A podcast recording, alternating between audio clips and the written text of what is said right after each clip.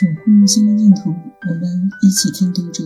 这里是读者电台，我是主播乐活漫记。每晚九点，欢迎收听。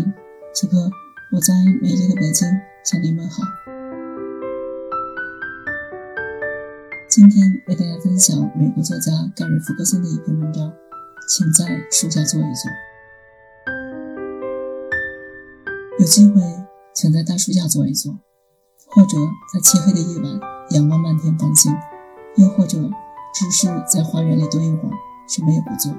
在这样的时刻，你通常可以摆脱自我，进入奇迹的王国。你要先静下心来，深呼吸，然后平静地凝视周围的生命。坦率地说。如果你每天像我一样，感觉被卷入一条大河，有还不完的债和理不清的事，那这种宁静的冥想对你而言可能会非常困难。请记住，即使只静心感受十五分钟，也可以减少焦虑。你可能不记得了，当你是个小娃娃的时候，你还很擅长这种专注的凝视。你天生是个有经验的学习者，不需要把所有所看、所听、所感装进别人设定的盒子里。站在枫树摇动的枝桠下，你可以把世界聚拢在一起，不只是树枝、树叶和树干，还有小鸟、松树、蚂蚁、风声和在树叶上跳动的光点，自然会让你流连忘返。事实上，我已经成了风的鉴赏家。无论是在爱达荷的索图斯山，还是在轮廓分明的低顿山脉之中，我都能听到风的呼吸声。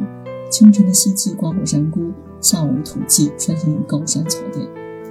还有在冷暖之间肆意的风，它在树枝、树叶和树干偶遇时发出各种声响。美国黑松闷声低吟，道格拉斯冷杉长吁短叹，发出波德般的声音。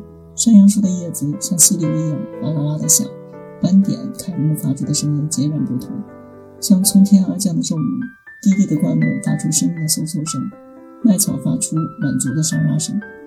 在冻土的边缘，接近世界顶点的地方，我听到了亚高山冷杉的演奏，迎风的枝条被狂风扯断的声音，被风处的枝条扭转缠绕的声音。以这种简单的扩展方式入门之后，我开始倾听各种声音：红松鼠咬掉的松果，跌跌撞撞地穿过松枝，落在铺满松针的地上，发出轻微的顿音。远处彼此摩擦的粗大树枝，既有温和的滋滋声，也有诉苦的呻吟声，还有滴水穿石的声音。乌鸦展翅从头顶飞过的声音，然后我开始培养触觉。溪水旁，贴着皮肤的空气冰凉湿润，落在眼皮上的阳光暖暖洋洋的。我用指尖划过老橡树开裂的树皮，抚摸山杨树和纸皮花但涂了一层粉末的光滑手感。我光着脚踩在凉爽入雪的清润的青草上，大自然的气味不胜枚举。美国黄松的树皮散发着麦草的味道。夜里。夜来香和山梅花的芳香持续不散，松针带着胡椒味儿，鼠尾草的气味扑鼻。大雨过后，草场的气味沁人心脾。玫瑰、草木樨和蒲公英的叶子各有独特的芳香。闭上眼睛，各种气息扑面而来，那种感觉就像周日早上凑近刚刚好煮好的咖啡，或者刚出炉的肉桂卷闻到的香气是一样。大自然有这么多值得去听、去闻、去触摸的东西，但是大部分人只知道去看。通过电台今天的节目就为大家分享到这里，更多收听敬请关注，